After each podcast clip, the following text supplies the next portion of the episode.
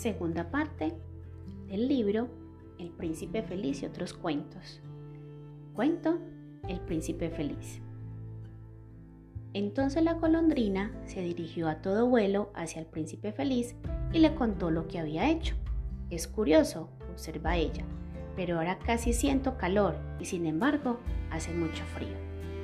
Y la golondrina empezó a reflexionar y entonces se durmió.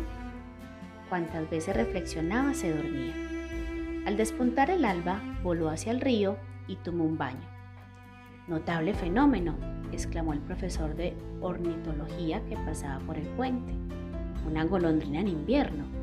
Y escribió sobre aquel tema una larga carta a un periódico local. Todo el mundo la citó. Estaba plagada de palabras que no se podían comprender. Esta noche parto para Egipto, se decía la golondrina, y solo de pensarlo se ponía muy alegre. Visitó todos los monumentos públicos y descansó un grato rato sobre la punta del campanario de la iglesia. Por todas partes a donde iba, piaban los gorriones, diciéndose unos a otros, qué extranjera más distinguida. Y esto la llenaba de gozo. Al salir la luna, volvió de todo, volvió a todo vuelo hacia el príncipe feliz. ¿Tenéis algún encargo para Egipto? le gritó. Voy a emprender la marcha. Golondrina, golondrina, golondrinita, dijo el príncipe, no te quedarás otra noche conmigo. Me esperan en Egipto, respondió la golondrina. Mañana mis amigas volarán hacia la segunda catarata. Allí el hipopótamo se acuesta entre los juncos y el dios Memon se alza sobre un gran trono girante, un gran trono de granito. Acecha las estrellas durante la noche y cuando brilla Venus lanza un grito de alegría y luego calla. A mediodía, los rojizos leones bajan a beber agua a la orilla del río. Sus ojos son verdes aguamarinas y sus rugidos más atronadores que los rugidos de la catarata. Colondrina, colondrina, colondrinita, dijo el príncipe. Allá abajo, al otro lado de la ciudad, veo a un joven en una buhardilla. Está inclinado sobre una mesa cubierta de papeles y en un vaso a su lado hay un ramo de violetas marchitas. Su pelo es negro y rojizo, su pelo es negro y rizoso y sus labios rojos como granos de granada. Tiene unos grandes ojos soñadores. Se esfuerza en terminar una obra para el director del teatro, pero siente demasiado frío para escribir más. No hay fuego, ninguno en el aposento y el hambre le ha rendido. Me quedaré otra noche con vos, dijo la golondrina que tenía realmente buen corazón. ¿Debo llevarle otro rubí? Ah, no tengo más rubíes, dijo el príncipe. Mis ojos es lo único que me queda. Son unos zafiros extraordinarios traídos de la India hace un millar de años. Arranca uno de ellos y llévaselo.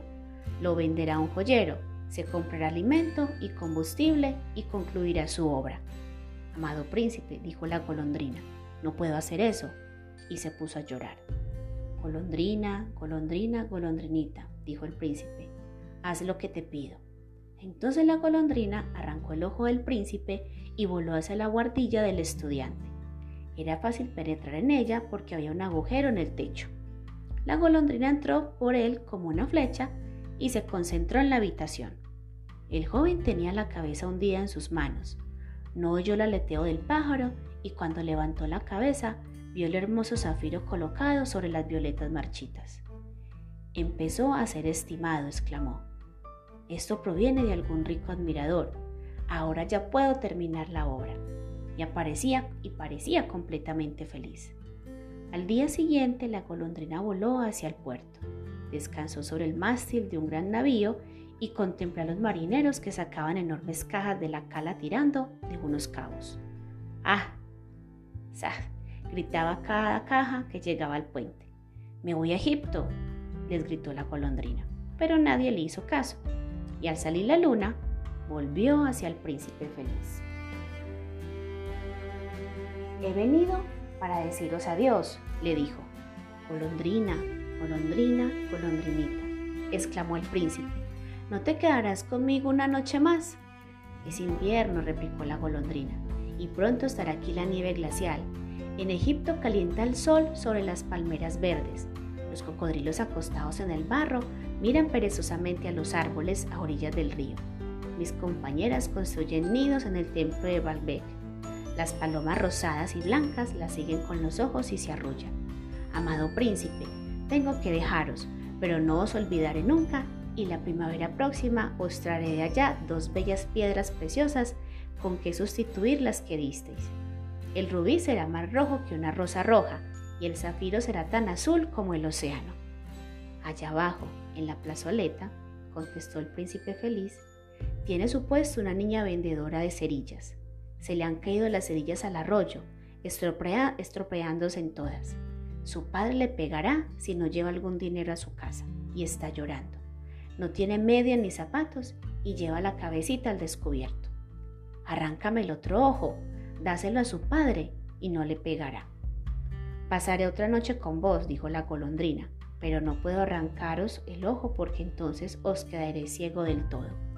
Golondrina, golondrina, golondrinita, dijo el príncipe, haz lo que te mando. Entonces la golondrina volvió de nuevo hacia el príncipe y emprendió el vuelo llevándoselo. Se posó sobre el hombro de la vendedorcita de cerillas y deslizó la joya en la palma de su mano. ¡Qué bonito pedazo de cristal! exclamó la niña y corrió a su casa muy alegre. Entonces la golondrina volvió de nuevo hacia el príncipe. Ahora estáis ciego, por eso me quedaré con vos para siempre. No, golondrinita, dijo el pobre príncipe, tienes que ir a Egipto. Me quedaré con vos para siempre, dijo la golondrina, y se durmió entre los pies del príncipe.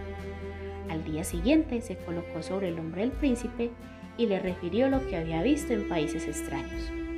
Le habló de los ibis rojos que se sitúan en largas filas a orillas del Nilo y pescan a picotazos peces de oro. De la esfinge que es tan vieja como el mundo, vive en el desierto y lo sabe todo. De los mercaderes que caminan lentamente junto a sus camellos, pasando las cuentas de unos rosarios de ámbar en sus manos. Del rey de las montañas, de la luna, que es negro como el ébano y que adora un gran bloque de cristal de la gran serpiente verde que duerme en la palmera, a la cual están encargados de alimentar con pastelitos de miel 20 sacerdotes, y de los pigmeos que navegan por un gran lago, un gran lago sobre anchas hojas aplastadas y están siempre en guerra con las mariposas. Querida golondrinita, dijo el príncipe, me cuesta, me cuentas cosas maravillosas, pero más maravilloso aún es lo que soportan los hombres y las mujeres. No hay misterio más grande que la miseria. Vuela por mi ciudad, golondrinita, y dime lo que veas. Entonces la golondrina voló por la gran ciudad y vio a los ricos que se festejaban en sus magníficos palacios mientras los mendigos estaban sentados en sus puertas. Voló por los barrios sombríos y vio las pálidas caras de los niños que se morían de hambre, mirando con apatía las calles negras. Bajo los arcos de los puentes estaban acostados dos niñitos abrazados uno al otro para calentarse. ¡Qué hambre tenemos! decían. No se puede estar tumbado aquí, les gritó un guardia, y se alejaron bajo la lluvia. Entonces la golondrina reanudó su vuelo y fue a contar al príncipe lo que había visto. Estoy cubierto de oro fino, dijo el príncipe. Despréndelo hoja por hoja y dáselo a, los y dáselo a mis pobres. Los hombres creen siempre que el oro puede hacerlos felices. Hoja por hoja arrancó la golondrina el oro fino hasta que el príncipe feliz se quedó sin brillo ni belleza. Hoja por hoja lo distribuyó entre los pobres y las caritas de los niños se tornaron nuevamente sonrosadas y rieron y jugaron por la calle. Ya tenemos pan, gritaban. Entonces llegó la nieve y después de la nieve el hielo. Las calles parecían empedradas de plata pero lo que brilla, por lo que brillaban y relucían. Largos carambanos, semejantes a puñales de cristal, pendían de los tejados de las casas. Todo el mundo se cubría con pieles y los niños llevaban gorritos rojos y patinaban sobre el hielo. La pobre golondrina tenía frío, cada vez más frío, pero no quería abandonar al príncipe, le amaba demasiado para hacerlo. Picoteaba las migas a la puerta del panadero cuando éste no la veía e intentaba calentarse batiendo las alas. Pero al fin sintió que iba a morir. No tuvo fuerzas más que para volar una vez más sobre el hombro del príncipe. Adiós, amado príncipe, murmuró. permitir que os bese la mano. Me da mucha alegría que partas por fin a Egipto, golondrina, dijo el príncipe. Has permanecido aquí demasiado tiempo, pero tienes que besarme en los labios porque te amo. No es a Egipto donde voy a ir, no es a Egipto donde voy a ir, dijo la golondrina. Voy a ir a la morada de la muerte. La muerte es hermana del sueño, ¿verdad? Y besando al príncipe feliz en los labios, cayó muerta a sus pies. En el mismo instante sonó un extraño crujido en el interior de la estatua, como si se hubiera roto algo. El hecho es que la coraza de plomo se había partido en dos. Realmente hacía frío, un frío terrible. A la mañana siguiente, muy temprano, el alcalde se paseaba por la plazoleta con dos concejales de la ciudad. Al pasar junto al pedestal, levantó sus ojos hacia la estatua. Dios mío, exclamó, qué andrajoso parece el príncipe feliz. Sí, está verdaderamente andrajoso, dijeron los concejales de la ciudad, que eran siempre de la misma opinión del alcalde. Y levantaron ellos mismos la cabeza para mirar la estatua. El rubí de su espada se había caído y ya no tiene ojos ni es dorado, dijo el alcalde. En resumidas cuentas, que está lo mismo que un pordiosero. Lo mismo que un, que un pordiosero, repitieron a coro los concejales. Y tiene a sus pies un pájaro muerto, prosiguió el alcalde. Realmente habrá que promulgar un bando prohibiendo a los pájaros que mueran acá. Y el, secretario del ayuntamiento tomó nota por aquella idea. Entonces fue derribada la estatua del príncipe feliz. Al no ser ya bello, de nada sirve, dijo el profesor de estética de la universidad. Entonces fundieron la estatua en un horno y el alcalde reunió al consejo en sesión para decidir lo que debía hacerse con el metal. Podríamos, propuso, hacer otra estatua, la mía, por ejemplo. O la mía, dijo uno de los concejales, acabaron disputando. Qué cosa más rara, dijo el oficial primero de la fundición. Este corazón de plomo no quiere fundirse en el horno.